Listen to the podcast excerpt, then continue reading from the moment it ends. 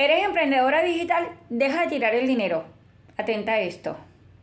Has invertido muchísimo dinero en cursos, talleres, seminarios y ni siquiera sabes dónde tienes esa información, ni cuáles son las claves de acceso, ni hasta cuándo tienes disponible ese curso o taller. Por eso quiero darte esta recomendación.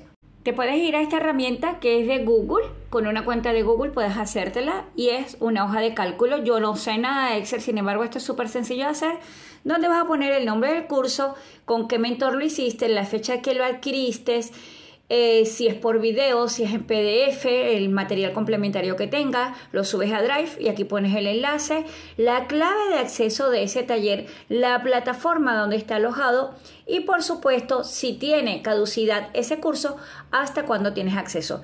En mi caso, yo todos mis talleres son de lifetime, que lo pueden utilizar siempre, no tienen límite de tiempo.